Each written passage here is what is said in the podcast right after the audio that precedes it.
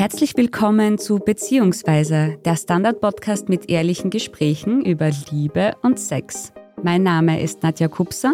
Und ich bin Kevin Recher.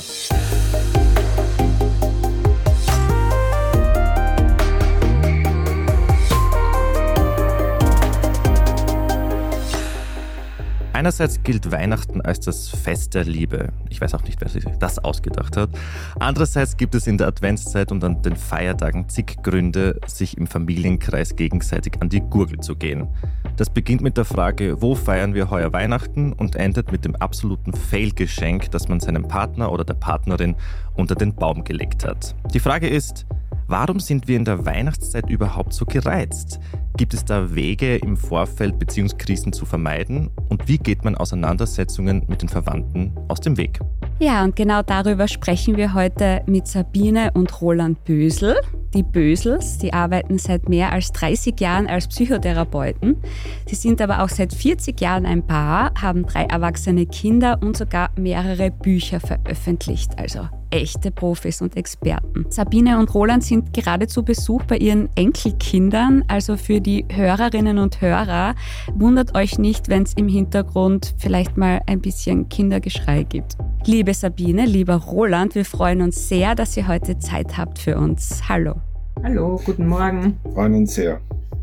Ja, der Tag, an dem sich die meisten Paare trennen, Gott sei Dank, den haben wir schon hinter uns gelassen dieses Jahr. Und zwar ist es der 11. Dezember. Das sagen zumindest Facebook-Statistiken. Da gibt es nämlich diese Status-Updates und da hat man herausgefunden, das ist dieser Doomsday. An dem Tag trennen sich die meisten Paare. Also zwei Wochen vor Weihnachten. Sabine und Roland, was meint ihr? Könnte daran wirklich etwas sein? Stimmt das, der 11. Dezember? Also ich glaube schon. Also wenn ich mich zurückerinnere, als wir noch jung waren und dann unsere Eltern auch sich angekündigt haben, dass sie zu Weihnachten kommen werden, dann sind bei uns spätestens da die Nerven blank gelegen. Und wir haben so viel gestritten und ich weiß nicht, wie viele Weihnachten wir gesagt haben, ah, unsere Beziehung wieder überlebt, aber Weihnachten ist ein echter Test, weil es kommt alles zusammen. Wir wollen das, was wir das ganze Jahr nicht erlebt haben, wollen wir dann in eine neue Form bringen. Wir wollen, dass es schön ist. Wir wollen das, was das ganze Jahr unterm Teppich gekehrt wird, dass es auch dort bleibt und wahrscheinlich vielleicht dann wirklich am 11. Dezember explodiert. Ja, meine Erfahrung ist, dass es im November sich schon begonnen hat, so, also ich habe oft gemerkt, da gibt es eine Woche, meistens war es so Ende November, wo es so richtig dicht geworden ist zwischen den Paaren und dann hatte ich lauter Sitzungen, wo es dann um Weihnachten ging und aber existenziell um Weihnachten wer bringt wen wohin. Ja, und die Schwiegermutter und so wie letztes Mal mache ich das nicht mehr, ich lasse mich nicht mehr anstauzen von meiner Schwiegermutter oder ich mache das nicht mehr, dass ich so koche und deine Verwandtschaft muss kommen, nein, wir machen das nicht oder wir hetzen von dort nach dort. Also im November, wo man dann merkt, der Advent beginnt, da hatte ich oft das Gefühl, dass es wirklich richtig zur Sache gegangen ist. Und da waren so Wochen dabei, wo es auch für mich eng geworden ist und ich wusste gar nicht, wo ich die Termine überhaupt vergeben kann. Mittlerweile sind wir da sehr klar und strukturiert und geben jetzt nicht mehr Termine her, als wir schaffen können können auch. Und wir haben auch so eine interne Statistik, dass unser Anrufbeantworter am meisten voll ist, immer meistens nach Weihnachten. Das spricht ja auch dafür, weil wenn man sich am 11. trennt, wird man nicht gleich irgendwo anrufen, aber dann nach den Weihnachten und nach Muttertag. Da gibt es auch ganz viele Anrufe auf unseren Anrufbeantworter. Außerdem kann ich mir vorstellen, dass manche Leute einfach die Adventszeit alles runterschlucken und dann nach Weihnachten alles rauslassen. Ja, das stimmt. Ja, man funktioniert auch dann gut. Ne? Man macht das Programm und überlegt nicht lange. Und wenn ich denke, wie wir das früher gemacht haben, was ich da alles gemacht habe. Ich habe zum Beispiel den Anspruch gehabt, es muss am 24. groß aufgekocht werden. Dazu kam aber ein Christbaum zu schmücken, Geschenke unter den Baum zu legen und die Kinder noch irgendwie bei Laune, also ruhig zu halten bis zur Bescherung. Ja. Und ich hatte damals oh. noch ein Unternehmen, wo ich in dem elterlichen Betrieb gearbeitet habe oder übernommen habe mit 150 Mitarbeitern, wo es am 24. bis 16 Uhr gedauert hat. Ich weiß gar nicht, wie wir das damals gemacht haben. Mhm. Ich verstehe gar nicht, wie wir es geschafft haben. Aber es war der Urstress, wirklich. Mhm. Also wir sehen schon von allen Seiten, wir alle kennen das, wenn es dann wirklich kriselt in der Adventszeit. Wir alle können es bestätigen. Die Frage ist, die ich nur kurz hätte, wäre nur, warum macht man einfach dann jedes Jahr den gleichen Fehler? Bei mir kommt es nämlich vor, okay, wir sagen, man hat irgendwie die fette Auseinandersetzung, man möchte es irgendwie anders machen, aber im nächsten Jahr macht man es eigentlich wieder de facto komplett gleich und dann kommen wieder die gleichen Stressfaktoren auf, es kommen wieder die gleichen Streitigkeiten auf. Warum lernen wir daraus nicht? Also ich musste ein Veto einlegen. Letztes Jahr zum Beispiel ist unsere Tochter gekommen, unsere erwachsene Tochter, und hat gesagt, wisst ihr was, wir spielen Engelchen, Bängelchen als Familie. Und das erste war mal Widerstand von meiner Seite. Ich habe mir gedacht, na, das geht ja nicht. Sie hat dann das war nämlich gut, weil sie hat sehr früh damit begonnen im November und hat uns dann Zeit gegeben, eine Woche drüber nachzudenken. Und nach einer Woche haben wir dann alle zugestimmt und gesagt, gut, machen wir es. Jeder hat wie einen anderen gezogen und hatte praktisch eine Person aus der Familie, die er beschenkt hat, so richtig bewusst. Und der Rest, wenn dann einem irgendwas noch unterkommt, eine Kleinigkeit, ja. Aber die eine Person hast du richtig beschenkt großzügig und das war super. Das war richtig toll. Aber der erste Impuls war, nein, das will ich nicht, das haben wir ja nie so gehabt. Und warum sind wir dann gerade bei Weihnachten so streng? Wir verlieben uns ja auch immer wieder in ähnliche Frauen und Männer, sage ich den Paaren, die zu uns kommen, die kommen dann mit dem zweiten oder dritten Partner oder Partnerin und sagen, ah, jetzt habe ich wieder das gleiche Thema. Ja klar, weil wir im ersten Moment nicht wirklich dazulernen, weil das Muster so alt ist, weil vor allem auch in dem Fall Weihnachten ist so mit unserer eigenen Kindheit geprägt und zusammenhängen. Das heißt, wir wollen was reinszenieren oder wir wollen es auch gegenteilig machen. Und da kommt so viel zusammen. Ich glaube, wir sollten da auch nicht so streng mit uns sein, sondern es ist immer wieder eine Möglichkeit, was Neues auszuprobieren. Und die Sabine hat einmal gesagt, der hat zu mir immer gesagt, Roland, dieses Mal wirst du nicht traurig reinschauen zu Weihnachten, weil bei mir kommen dann halt so Bilder von meiner Kindheit und da war es manchmal auch so berührende, traurige Sachen. Er sagt, du tanzt heuer mit mir um den Christbaum und wenn der Christbaum umfällt, du spielst den Hugh Grant und wirst tanzen am 24. Also wir müssen nur auch in den Beziehungen lernen, den anderen um eine Dehnung zu bitten und man darf sich nicht überdehnen, aber man kann schon mal sagen, heuer probieren wir was Neues. Mhm. Und nachher, der Roland war sehr schlau, der hat nach den Feiertagen gesagt, so, jetzt schreiben wir auf, was wir nächstes Jahr anders machen werden. Stimmt. Und nachher bist du total assoziiert damit und weißt genau, wo du gestresst warst und was dir eigentlich zu viel war oder dir nicht getaugt hat. Und im Nachhinein dann zu sagen, jetzt machen wir es anders und dann wirklich Zeit zu nehmen, es zu ändern. Weil wenn der Stress beginnt, bist du voll auf Schiene und machst das, was du immer schon gemacht hast. In dem Stress kannst du es eigentlich gar nicht mehr ändern. Mhm. Das wäre schon einmal der erste gute Tipp für unsere Zuhörerinnen.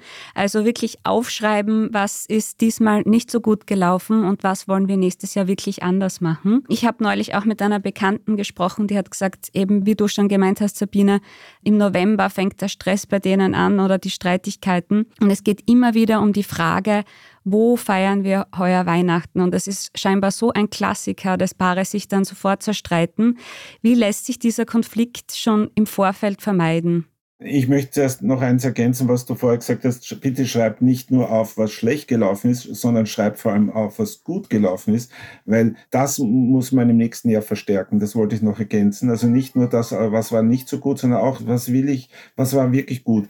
Naja, das hat sehr stark mit den Loyalitäten zu den eigenen Eltern zu tun. Und da finden wir es wichtig, rechtzeitig, und rechtzeitig ist halt nicht am 23 sich hinzusetzen, sich ehrlich einmal so in die Augen schauen und ehrlich zu sagen, was ist denn meine Urmotivation, dass ich will, dass wir diesmal bei meinen Eltern sind. Oder es gibt ja auch Paare, die sagen, bitte, bitte, um keines Willen bei mir können wir zu deinen Eltern gehen. Das gibt's ja auch dass man wirklich schaut, was ist denn die tiefere Ursache?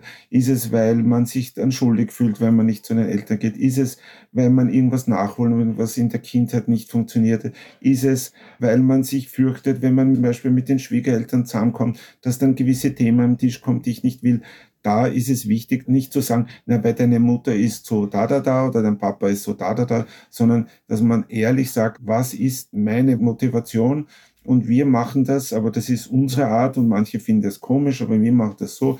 Wir schauen uns dann in die Augen und wir machen uns aus, wer hört einmal zu. Und dann erzählt einmal der eine, zum Beispiel die Sabine, erzählt mir, wie sie sich Weihnachten vorstellt. Ich höre ihm zu. Im Idealfall versuche ich das auch noch zu wiederholen. Das ist für manche too much. Für uns ist es genau richtig, das dann auch noch zu wiederholen, weil ich höre ja manchmal Dinge, die hat sie gar nicht gesagt und dann drehen wir es um und dann lassen wir das einen Tag ruhen und dann sagen wir, okay, was ich jetzt mhm. besser verstanden habe, etc. etc. Das ist so wichtig, dass wenn so ein Thema heikel ist, dass du dir Zeit gibst dafür und immer wieder überschlafen dazwischen. Wenn das eben speziell, wenn es so aus der Spur hinausgeht, ich überschlafe es dann und am nächsten Tag kann ich was dazu sagen und dann kann ich vielleicht sagen, naja, ich habe so eine Angst, dass ich meine Eltern kränke, wenn ich jetzt sage, nein, wir wollen das nicht haben. Dann muss ich es überschlafen und mir überlegen und mit mir selber auch ehrlich sein und sagen, eigentlich hätte ich es auch gern erst am 25. oder 26. oder ich habe die sehr lieb und ich will aber eigentlich den 24. für uns haben zum Beispiel. Und zu sagen, naja, eigentlich, wenn ich mir selber gegenüber ehrlich und treu bin, dann müsste ich das so sagen. Und dafür brauchst du aber ein bisschen mehr Zeit. Du braucht die Seele auch Zeit, auch loszulassen. Das, was früher so und so war, einmal loslassen und sagen, ich beginne eine neue Tradition und dann plötzlich merkst du, freust dich eigentlich drauf, wie du es neu machen kannst, wo dann alle auch eine Freude haben damit. Und das ist natürlich die bessere Variante. Und die Seele, es gibt ja nicht nur ein Jetlag, sondern auch ein Soul-Lag. Und die Seele braucht auch wirklich Zeit. Und das gehört verhandelt, aber nicht im Verhandelt eines Kompromisses. Vorsicht, Vorsicht, Kompromiss in Paarbeziehung ist was ganz Gefährliches, weil dann eine oder die andere fühlt sich dann über den Tisch gezogen und hat das Gefühl, naja, ich habe eigentlich irgendwie widerwillig zugestimmt. Kompromisse sind in Beziehungen meistens das Gift, das irgendwann später zum Tragen kommt, sondern es braucht einen gemeinsamen Ertrag, wo beide dann sagen, ja, so ist es gut, so probieren wir es aus. Weil wenn eine oder einer verloren hat, hat meistens das ganze Paar und die ganze Familie verloren. Und das finde ich schade.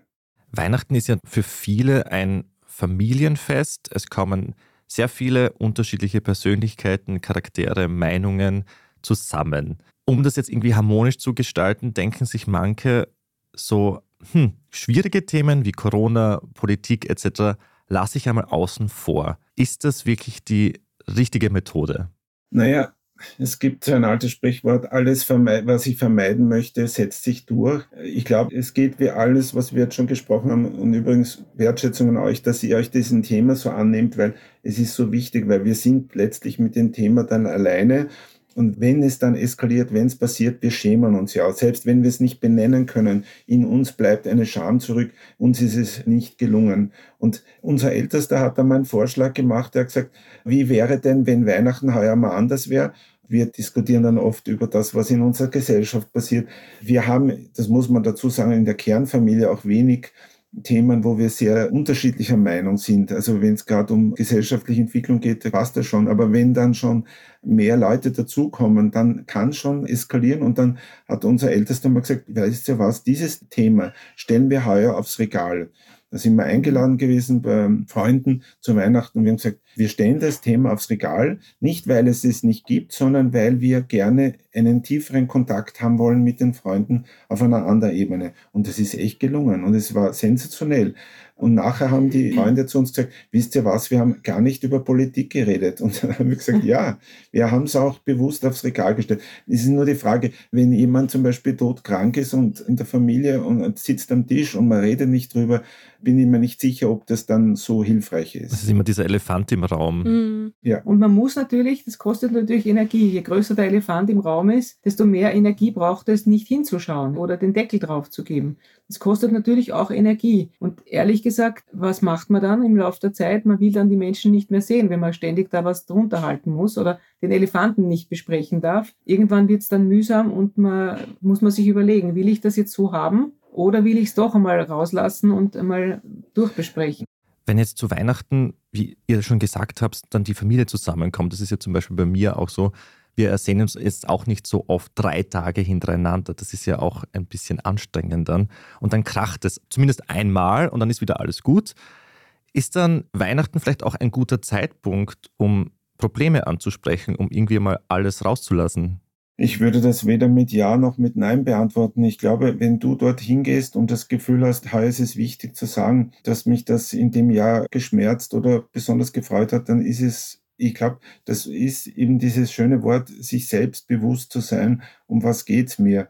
Und ich war vor kurzem auch bei so einem Fest und haben mir gedacht, ich habe mir vorgenommen, heuer es anders auszuprobieren. Und ich war dann eigentlich böse auf mich. Und was nicht gut ist, ich war wirklich böse auf mich, dass es mir nicht gelungen ist. Es ist wichtig, dass man da auch freundlich zu sich selber bleibt und schaut, was ist denn dran? Weil wir wollen ja reden auf der einen Seite, aber wir wollen auch nicht reden. Aber wenn du drei Tage zusammen bist und da so intensiv bist, also ich wäre frustriert, wenn nach drei Tagen ich das Gefühl habe, ich bin den anderen gar nicht wirklich begegnet. Dann würde ich mir denken, ja, wozu? Schade um die Zeit. Also irgendwelche Begegnungen und das kann halt auch ein Streit sein, aber in dem Streit spürst du ja den anderen auch stärker. Und viele Menschen können es auch dann weg sagen, ja, dann haben wir eben kurz einmal gestritten, wir haben uns gegenseitig gespürt, wir sind ein bisschen aneinander gekracht. Und wenn dann nachher auch Wertschätzung kommt oder das, was man mag am anderen, was ich auch annehme natürlich, warum nicht? Wenn du mit jemand Weihnachten feierst, sind das sicher die Menschen, die du auch lieb hast. Und dann kann man sich auch wieder sagen, was man liebt aneinander. Und das finde ich ist eine tolle Begegnung dann. Dann habe ich meine Zeit sinnvoll verbracht. Ansonsten, wenn ich nur Blabla rede, finde ich ehrlich gesagt, ist mir ein bisschen schade um die Zeit. Wir machen das auch mittlerweile so, dass wir einfach sagen, wisst ihr noch, wie wir letztes Jahr so gefetzt haben und dann lachen wir darüber, weil es irgendwie natürlich irgendein sinnloser Streit war, der einfach irgendwann einmal so zwei Minuten explodiert ist und dann war eh wieder alles gut, aber es ist irgendwie ein bisschen mittlerweile auch so ein Running Gag, so einmal im Jahr zu Weihnachten, da muss es einfach sein. Aber ich weiß nicht, ob es sinnlos ist. Das glaube ich nämlich nicht. Es kann vielleicht der Anlass, kann schon mi minimal sein, nichtig, aber das, was dahinter steckt, nämlich symbolisch, hat sicher Sinn, weil sonst würde es nicht krachen. Also das, was im Symbol steckt, eine Kleinigkeit, irgendeine Christbaumkugel, die runterfällt, ist egal, ja. Aber vielleicht ist es jemand, der Bruder, der die Spielsachen kaputt gemacht hat und jetzt macht er wieder was kaputt und da kommt plötzlich was hoch und dann muss das einmal gesagt werden. Das finde ich überhaupt nichts dabei, weil das ist dann ehrliche, also ehrliche Begegnung, ja. Wir haben zwei kleine Kinder, das ist einfach irgendwie, geht man da als Paar unter. Und mein Freund und ich haben dann irgendwann gesagt, wir werden über Weihnachten und Neujahr einfach wegfliegen. Wir sind dann nach Südostasien geflogen und für unsere Verwandtschaft war das ein Schock, dass wir einfach abhauen quasi. Aber vielleicht ist das doch eine Option. Also was ist eure Meinung dazu? Soll man dann quasi egoistisch sein und sagen, wir brauchen das aber und wir hauen ab? Oder ist das ein No-Go an Weihnachten? Ich finde das super und ich möchte meine Friseurin zitieren, die natürlich in ihrem Beruf sehr viel stehen muss. Ja? Und die hat sowieso mit ihrer Wirbelsäule Schwierigkeiten und hat dann manchmal Schmerzen.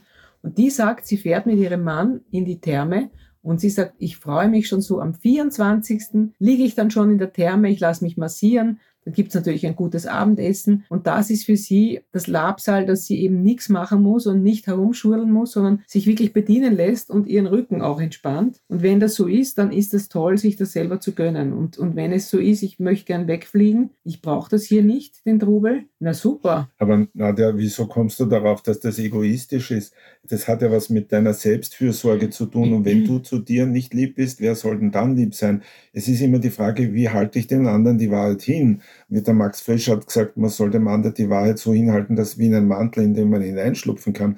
Wenn ich mir jetzt vorstelle, meine Kinder kommen zu uns und sagen, wir sind heuer nicht da, wir feiern woanders, natürlich wird das was mit uns machen. Nur wenn das der tiefe Wunsch unserer Kinder ist, dann höre ich mir das immer an, dann sage ich meins dazu. Wer sagt denn, dass man nicht am 20. Februar etwas, ein Familienfest machen kann, wo nichts ist? und wo im Februar eh irgendwie keine nein, besonderen nein, Sabine, am 20. Sind. Februar geht das nicht. Am 20. Februar oder am 24. Februar könntest du sagen, da lade ich jetzt alle ein und machen wir es uns gemütlich und da ist rundherum kein Stress mhm. und keine Riesenanforderungen. Ja, müssen wir reden. So man muss ein bisschen querdenken auch, ja, und mal überlegen, was will ich denn wirklich? Also ich habe dann meine Familie im Februar zum Beispiel eingeladen. Zuerst habe ich es auch immer im Advent gemacht, reingestopft. Und dann habe ich mir gedacht, Stimmt. na, im Februar da ist sowieso nicht viel los und da habe ich jetzt Lust und das habe ich dann so gemacht. Und die haben sich auch alle gefreut dass sie nicht in dem Weihnachtstrubel dann auch noch zu uns antanzen. Ich finde das eine super Idee, vor allem der Februar ist eh immer so mau. Da ist irgendwie nichts. Jänner, Februar ist immer so langweilig. Geburtstage zu Christ. feiern, nachfeiern. Ja. Aber das mit dem egoistisch verstehe ich, Nadja, weil das Ding ist, wir haben in der Familie das ganze Jahr irgendwie keine Verpflichtungen. Also ich muss jetzt nicht zu diesen Geburtstagen oder zu diesen Anlässen irgendwie heimkommen. Aber Weihnachten war immer so ein heiliges Ding, mhm.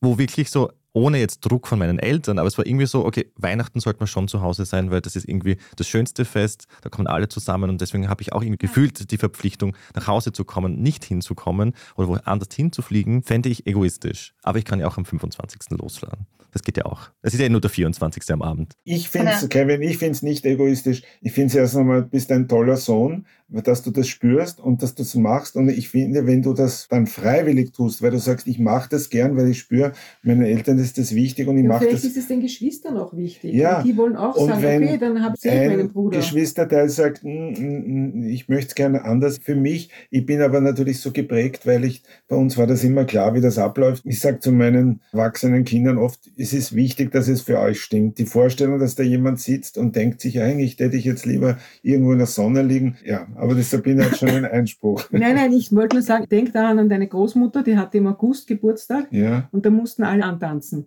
Und ich habe mich furchtbar aufgeregt, weil das so ein Muss war. Ja? Das war Anfang August war das und da sind wirklich ganz viele gekommen. Seit sie gestorben ist, die Oma, gibt's das Fest nicht mehr. Und wir haben uns auch ein bisschen verlaufen. Wir sehen die gar nicht mehr. Also es hat sich sofort verlaufen, nachdem die Oma nicht mehr gefeiert hat, weil Das sie gestorben heißt, wir ist. sollten uns freuen, dass Weihnachten gibt, weil dadurch Das müssen kann wir. sich nicht verlaufen. Das kann sich nicht verlaufen. Gut, Das okay. ist ein Argument auf jeden Fall. ist es, ja, stimmt. Ja, wir haben in den vergangenen Jahren, um noch einmal auch eine Geschichte von mir zu erzählen, immer wieder auch diesen Faktor Stress gehabt. Also ich habe einfach gemerkt, dass meine Mama irrsinnig gestresst ist, wenn irgendwie meine Schwester und ich mit unseren Partnern und jetzt auch noch Kindern kommen.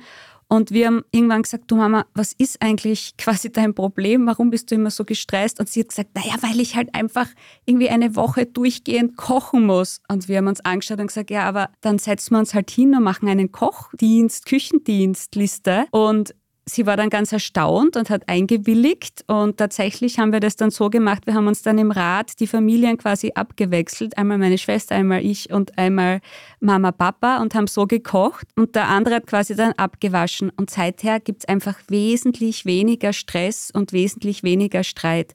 Das ist vielleicht auch eine Idee, oder? Jetzt Frage an euch, dass man quasi so Pläne erstellt, wer was macht. Ja, und sag Nadja, wann habt ihr das Gespräch gehabt? Das interessiert mich jetzt. Wann war das Gespräch? Vor zwei Jahren. Also das ist jetzt das dritte Weihnachten. Das war auch so im November, wo wir dann gemerkt haben, es ist schon wieder Konflikt da. Mhm. Genau, also frühzeitig überlegen, damit man das Denkmuster auch bis dahin auch umstellen kann. Ich muss nicht für alle kochen jeden Tag, sondern aha, man kann einen Küchendienst machen. Schau, schau.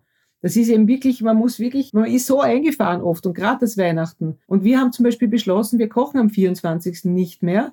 Und es gibt Brötchen. Es ist super, wir freuen uns, jeder freut sich, jeder darf sich seine Lieblingsbrötchen bestellen. Dann die Freundin von unserem Sohn hat gesagt, ich will die Brötchen abholen, ich habe so Spaß. Denke, aha, wenn sie will, mich freut's gar nicht, ich muss das nicht machen. Sie möchte gern die Brötchen abholen am 24. Bingo, super. Aber für Weihnachten gilt das Gleiche wie in Paarbeziehungen. Die zwei wichtigsten Pole und Elemente des Lebens, und das ist bei Weihnachten genauso, ist Sicherheit und das andere ist Abenteuer, Wachstum, Leidenschaft. Ja?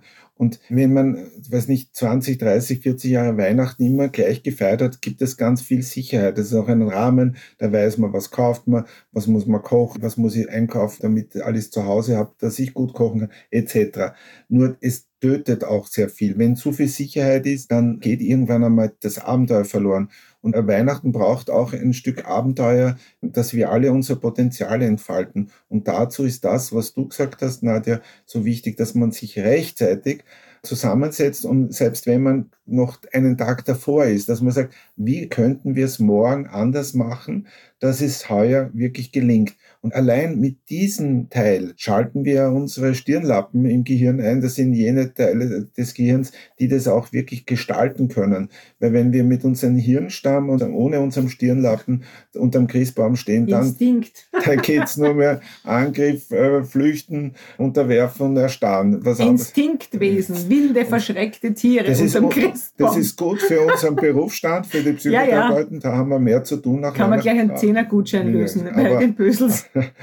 aber ich finde es auch schade, weil wir haben eine gewisse Zeit geschenkt bekommen. Wir sind hier Gast auf Erden und was wir damit machen, sollten wir schon auch ein bisschen mitentscheiden. Man muss ja sagen, dass Essen auch so ein emotionales Thema ist. Ich kann mich noch erinnern, als ich meinen Eltern gesagt habe, dass mein Freund vegan ist, war das Erste, was mein Papa gesagt hat, oh oje, gibt es dann doch den Truthahn zu Weihnachten? Warum ist Essen, ist ja auch so ein großes Konfliktpotenzial, oder?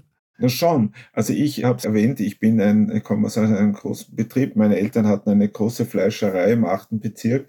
Und da war es also besonders wichtig, was natürlich am Tisch kommt. Und vor allem wir haben erlebt, wie besonders das ist für die Kunden, bis zur letzten Sekunde noch alles einzukaufen, weil über das Essen auch vieles kompensiert wird. Wenn schon nicht in der Beziehung, wenn schon nicht in der Familie, dann soll es schon mindestens was Gutes zum Essen geben. Und wir Kinder, wir sind ja alle Kinder, sind ja auch so sozialisiert worden. Man hat uns was Gutes gekocht, meistens zumindest. Das heißt, man will das auch irgendwie wieder fortsetzen, dass man sagt, ja, warum gibt es denn heuer diese Vanillekipferl nicht mehr? Genau. Obwohl man selber weiß, es wäre günstiger, mal den Zucker wegzulassen. Aber zum Beispiel bei mir sind die Vanillekipferl sind mit meiner Tante Luise total gekoppelt in meinem Hirn. Ich weiß noch genau, wie die ausgeschaut haben, wie die gerochen haben und wie die geschmeckt haben. Das heißt, es ist mit der Liebe von der Tante Luise total gekoppelt. Und deswegen hätte ich niemals verzichten wollen, dass sie mir Vanillekipferl bringt. Also es ist ja mit Emotionen auch gekoppelt und gerade bei Weihnachten gibt es ja oft eben so Traditionsessen, dass es halt nur einmal im Jahr gibt und dann von dem Abstand zu nehmen, na bumm,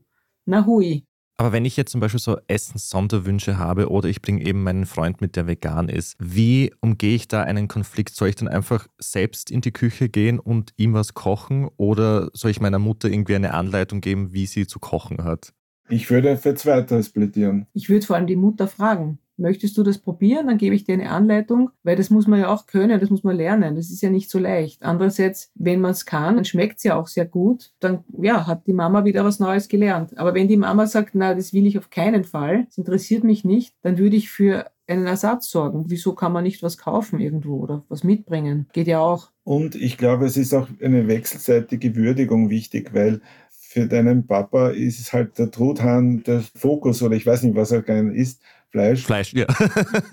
Bei mir ist das ja überhaupt arg. Wenn ich komme aus einem Fleischereibetrieb und ich sage immer, ich freue mich immer so, wenn es was Vegetarisches oder Veganes gibt. Aber ich denke, es gehört um die Würdigung. Er hat halt vielleicht dann das Gefühl, man nimmt ihm was weg.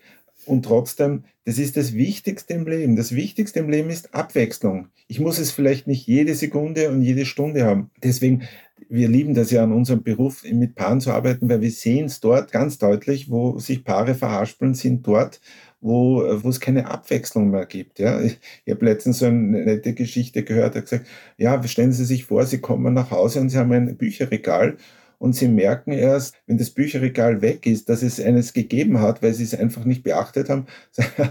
ich habe so lachen müssen und gesagt, genauso ist es mit Paarbeziehung. Wenn der Partner, die Partnerin weg ist, merken sie erst, dass sie zuvertraut waren, dass es keine Abwechslung mehr gegeben hat. Also ich freue mich für deinen Papa, Kevin, dass du ihm eine gewisse Abwechslung bietest und wenn du das auch noch würdigst und sagst, ja, ich verstehe es auch und zu dir zu stehen, dann finde ich, da ist viel möglich. Wir machen eine kleine Werbepause und danach sprechen wir über die Konfliktpotenziale Geschenke und Schwiegereltern. Bis gleich. Ich bin Doris Prisching. Und ich bin Michael Steingruber. Und gemeinsam sind wir Serienreif. Das ist der Standard-Podcast über die spannende Welt der Serien. Genau, bei uns erfahren Sie faszinierende Details über House of the Dragon und die Ringe der Macht. Und restlos alles über satanische Spiele in Stranger Things. Wir widmen uns Seriengrößen von Obi-Wan Kenobi bis zu RuPaul. Und zerlegen die neueste Marvel-Serie. Wenn nötig. Serienreif, euer Streaming-Podcast, jeden zweiten Donnerstag eine neue Folge.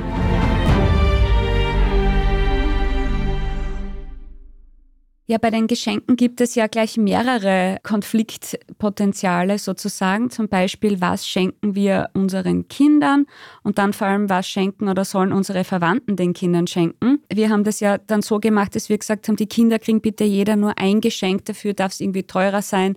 Alle haben zugestimmt. Und dann hat sich niemand dran gehalten. Da fängt schon mal an. Wie kann man das ein bisschen entschärfen oder darf man Oma und Opa da wirklich solche Vorgaben geben, wie wir es gemacht haben? Ja, ich finde schon. Also ich finde schon, ich möchte mich dann auch auskennen, dass ich weiß, okay, das eine Geschenk, das ist gut. Ich will auch nicht, dass das Kind überschüttet wird. Und die Kinder freuen sich ja, die freuen sich sowieso, dass alle zusammenkommen und freuen sich ja über Kleinigkeiten genauso.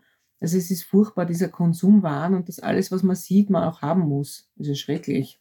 Also ich finde es gut, da diese Tradition gar nicht zu beginnen, dass das so ein Berg ist. Also da will ich auch, freue ich mich auch, wenn unsere Tochter uns sagt, so und so ist es und sie das ein bisschen den Überblick bewahrt, wer jetzt was schenkt und uns dann eine, eine Orientierung gibt. Es geht ja beim Schenken nicht nur um dem, der schenkt, sondern auch der, der beschenkt wird. Und ich finde es ganz wichtig, es gibt so einen schönen Spruch, der sagt, beurteile oder überlege über Menschen nur etwas, wenn du mindestens 30 Tagen in seine Mokassins gegangen bist. Das heißt, auch beim Schenken ist es so wichtig, stelle ich mich in die Schuhe dessen, den ich beschenke, oder bleibe ich in meinen Schuhe?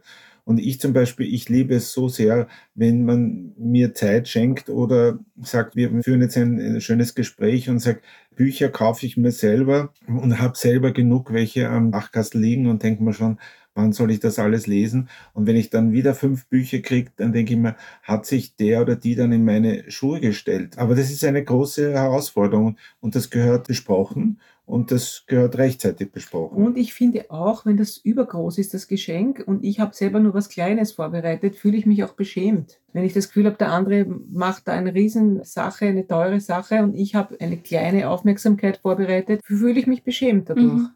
Das ist ja die gleiche Situation, ich kenne das aus meinem privaten Umfeld, wo sich ein Pärchen ausgemacht hat, sie schenken sich absolut nichts zu Weihnachten. Und dann unterm Christbaum hat er oder sie, das weiß ich nicht mehr, ein Geschenk vorbereitet, zur Überraschung. Und dann war die Partnerin oder der Partner halt pisst und dann kam es zum Streit. Das ist so verständlich, oder? Ja, man fühlt sich dann auch schuldig. Ich habe nicht geschenkt und ich kriege jetzt was. Das ist unangenehm. Es entsteht irgendwie ein Ungleichgewicht. Wobei es gibt in Paarbeziehungen ja meistens eine oder einen, der mehr grundsätzlich gibt, auch ein bisschen aus der Angst, äh, das könnte irgendwann in der Beziehung zu wenig geben oder er oder sie könnte mich verlassen die neigen dann dazu, solche Vereinbarungen nicht einzuhalten. Wenn jemand eher sehr introvertiert ist und sowieso, ich sage es jetzt überspitzt, über das ganze Jahr nichts schenkt und der oder die haltet dann die Vereinbarung nicht ein, kann das schon auch ein sehr positiver Effekt sein. Aber jetzt sind wir wieder dort überlegen, Schien spüren und nicht nur als der, der schenkt, zu entscheiden, was jetzt gut und richtig ist. Wie ist denn das dann mit dem Ungleichgewicht? Das fällt mir jetzt nur kurz ein. Wenn ein Partner sehr emotionale Geschenke macht, irgendwie sehr ebenso Ausflüge oder Zeit zu zweit, bla bla bla. Und der andere ist jemand, okay, ich bin sehr materialistisch und kaufe dir ein Fußmassagegerät. Ja. Naja, ist die Frage, ob das gut ankommt. Also unsere Nachbarin hat jetzt ja einmal eine Geflügelschere von ihrem Mann bekommen. Weihnachten war versaut. Also die hat sich so gekränkt, nicht was Persönliches für sie als Frau, was zum Verwöhnen, was Schönes, eine Geflügelschere. Sie hat gesagt, es war der Geflügelschere an Weihnachten und die Stimmung war unterm Teppich. Kann ich mir sehr gut vorstellen. Ich muss sagen, dass so eine Geflügelschere bei mir auf meiner Kaufliste steht, das würde mich freuen. Also an den Freund von Kevin, du weißt, was der Kevin sich nun wünscht. er hört eh unsere Podcasts, oder? Es ist wirklich verschieden. Wir Menschen sind nun mal verschieden. Der eine will etwas nur für mich, was mich verwöhnt, wo ich einfach, was ich mir selber nicht kaufen würde. Und der andere sagt, ma, ich habe überhaupt keine Zeit gehabt. Diesen Tischstaubsauger, den brauche ich ganz dringend. Wenn du mir den schenkst, die größte Freude. Katastrophe, wenn Aber sowas man kriegt. muss sich echt in die Schuhe vom anderen stellen. Und das Schenken ist schon eine Kunst. Und wir haben da einen Trick. Also unseren Paaren machen wir das immer so. Und das machen wir übers Jahr wir sagen immer, ihr braucht eine Information. Der Partner, die Partnerin weiß es oft nicht. Ja, wir glauben immer, er oder sie weiß es doch eh, was ich mir so sehr wünsche. Nein, sie wissen es nicht. Sie wissen es nicht. Und deswegen ist es gut.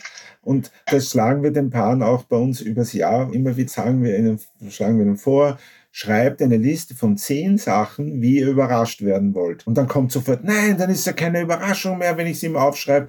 Natürlich ist es eine Überraschung. Ich habe gesagt dann, wenn du ihm eines aufschreibst, dann ist es keine Überraschung, weil dann hat er ja erstens keine Auswahl und zweitens, dann wartest du ständig, bis das passiert. Aber wenn du zehn Sachen aufschreibst, geht's gar nicht mehr anders. Also man darf schon auch fragen. Man darf auch sagen, was wünschst du dir heuer zu Weihnachten? Wie wäre Weihnachten besonders schön für dich? Natürlich dann zu sagen, ja, ich wünsche mir nur das eine, dann bin ich der glücklichste Mensch. Das ist ein Trick, ja. Stimmt erstens nicht. Das kann ich als Paartherapeut sagen. Und zweitens, es ist, es macht unflexibel. Aber es ist doch schön, mir zu überlegen, was hätte ich gern von meiner Partnerin, Partner und schreibt zehn Sachen auf und gibt dann ihr oder ihm die Liste. Wir haben das vor einem Jahr mal gemacht. Das ist auch dann ganz schön erotisch geworden, ja. Es ist, und dann waren wir zögerlich und dürfen wir überhaupt noch mehr und so. Aber das war super. Es war eine und schöne unsere Begegnung. Kinder, unsere Kinder haben zum Beispiel dann die Listen geschrieben, als sie dann schon in der Schule waren und haben es dann ans Fenster geklebt und haben es dem Christkind den Brief geschickt. Und das Christkind, oh Wunder, den Brief abgeholt. Ja. Das hat uns auch geholfen, weil manches, selbst als Eltern weiß man manches nicht, wenn man manches auch nicht so kennt oder vielleicht hat sie es bei der Freundin gesehen und ich weiß das gar nicht. Und dann ist es gut, wenn das auf der Liste steht, dann kann ich mich auch schlau machen. Und man kann auch als Partner einen Brief ans Christkind schreiben. Warum Ja. steht das geschrieben, dass das nicht dort auch geht? Ja, finde ich auch. Genau, das ist eine gute Idee. Nicht nur die Kinder. Das ist der größte Mythos, dass man meint, die Gedanken des anderen lesen zu können. Ja. Ist ein Mythos, richtig. Es ist gut für uns. Also ich sage es immer ein bisschen so flapsig, es ist gut für uns, weil deswegen kommen die Paare zu uns. Aber es ist echt ein Irrtum, weil wir wissen oft zu wenig und wir sind jetzt bald 46 Jahre zusammen Und ich staune immer wieder, was ich bei der Sabine entdecke und ich habe geglaubt, ich kenne sie eh schon. Ja. Ich denke mir immer, sind nicht die Schwiegereltern immer das Streitthema Ja, schlechthin? Laut dieser Parship-Umfrage ist es eben Hauptgrund Nummer eins rund um die Feiertage, dass immer einen Grund gibt, warum man wegen der Schwiegereltern streitet. Vor allem, wenn man. Aber warum? Ihnen, ich weiß nicht, ich denke mir, ich fahre ja zu denen auch noch auf Besuch und dann irgendwie vielleicht auch, weil ich ein Eindringling bin in deren Tradition, vielleicht ist es das, ich weiß es nicht. Vielleicht können uns das unsere Gäste erklären, warum die Schwiegereltern immer so eine tickende Zeitbombe sind. Weil da ist dieser Rückschritt, dieser Altersrückschritt, dieses Weihnachten ist mit leuchtenden Kinderaugen verbunden und es war so schön. Und da wirst du dann, du regrettierst leider Gottes, wenn du hinfährst. Hat uns ein Klient einmal gesagt, wenn ich da hinfahre nach Salzburg, ich werde immer jünger. Je näher ich zu Salzburg komme, in Linz bin ich dann schon nur mehr acht und wenn ich dort ankomme, bin ich nur mehr vier. Und dann regrettierst du und verhältst dich wieder wie ein Kind und der Partner sitzt daneben und denkt sich, was ist? ist ein erwachsener Mann und da ist er wie ein kleiner Bub und dann fühlt sich der andere natürlich außen vor. Und eigentlich müsste das neue, das Paar, müsste eigentlich, wenn man sich das vorstellt, so systemisch, das Paar braucht eigentlich eine gute Grenze nach außen für das Haus, das Paarhaus. Plus der Vorgarten sollte auch nicht von jemandem anderen irgendwie, dass die anderen in den Vorgarten stapfen. Also da ist das Paar, das hat sein Beziehungshaus, einen Vorgarten und wenn jemand kommt, kann man ihm das Gartentürdel aufmachen. Aber wenn die Schwiegereltern im Vorgarten herumstapfen und dann ins Haus reingehen, Ja. dann wird man irgendwie narrisch. Wobei ich möchte ein gutes Wort für die Schwiegereltern einlegen, weil sie kriegen das dann oft ab, was in der Familie nicht ausgesprochen wird. Und man tut sich dann irgendwie leichter, es bei der Schwiegermutter und Schwiegervater aufzuhängen.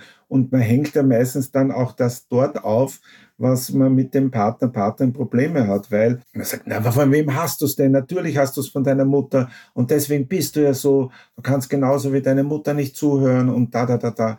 Und das sind Projektionsflächen für Konflikte und Themen, die woanders nicht geklärt wurden. Deswegen, ich finde, die kriegen da schon manchmal auch ihr Fett ab, obwohl sie natürlich auch ihres dazu beitragen.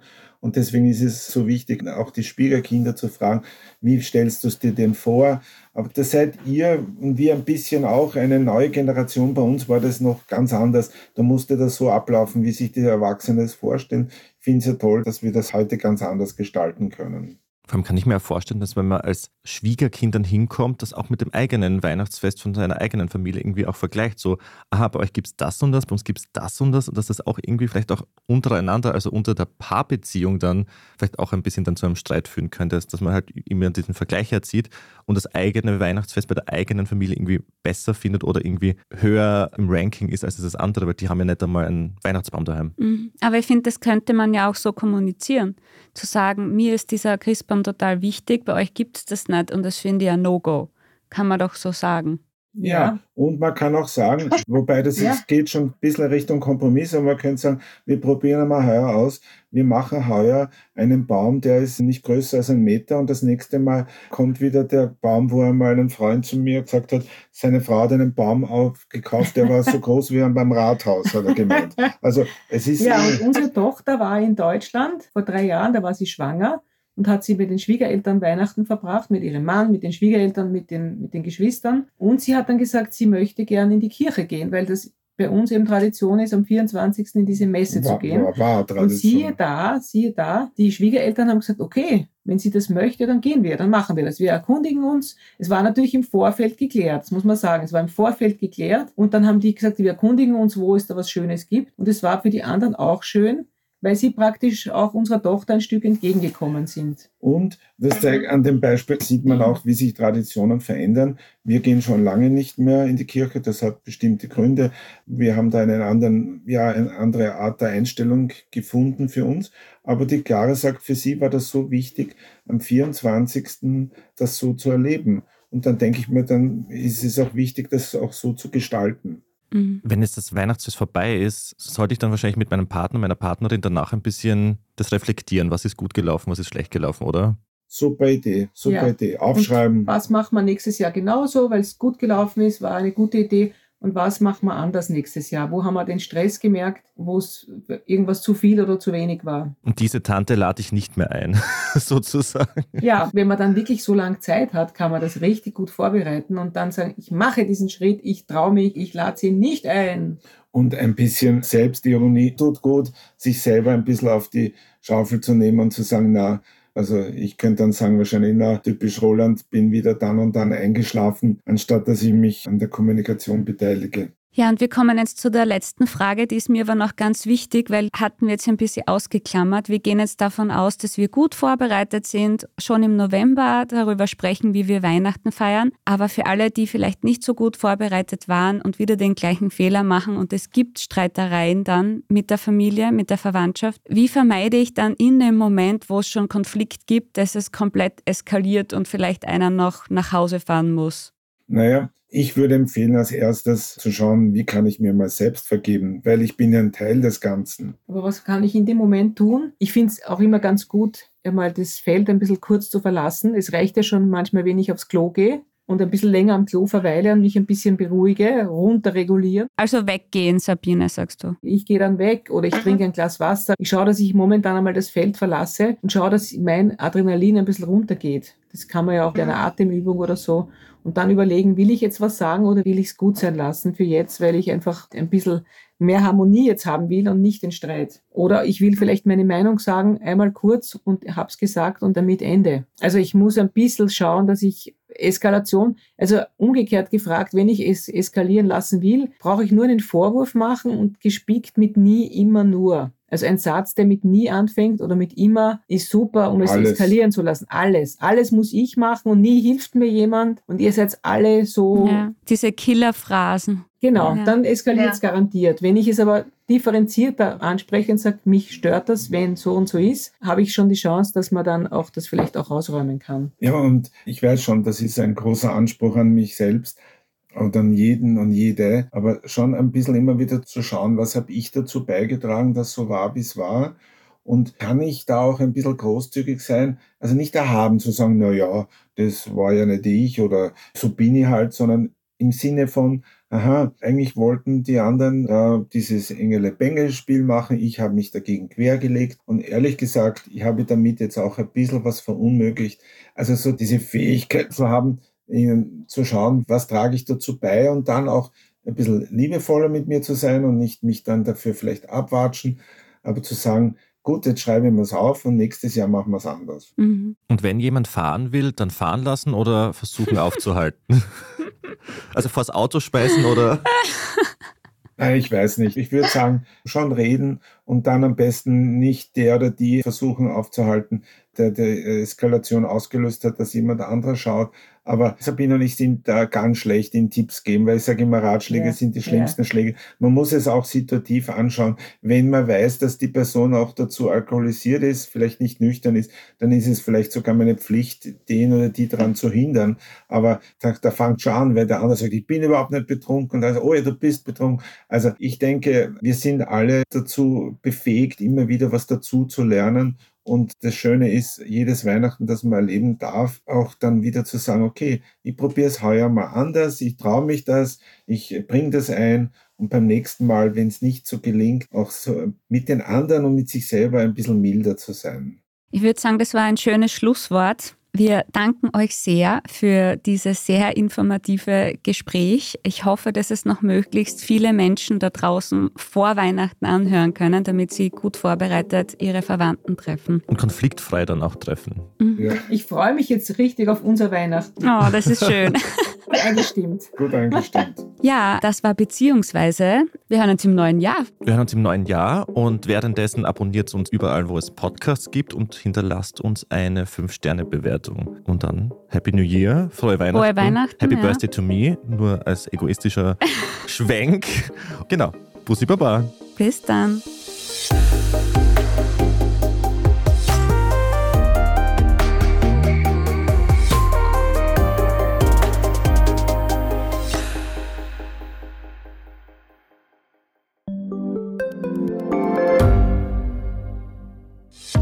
Hat Österreichs Politik ein Korruptionsproblem?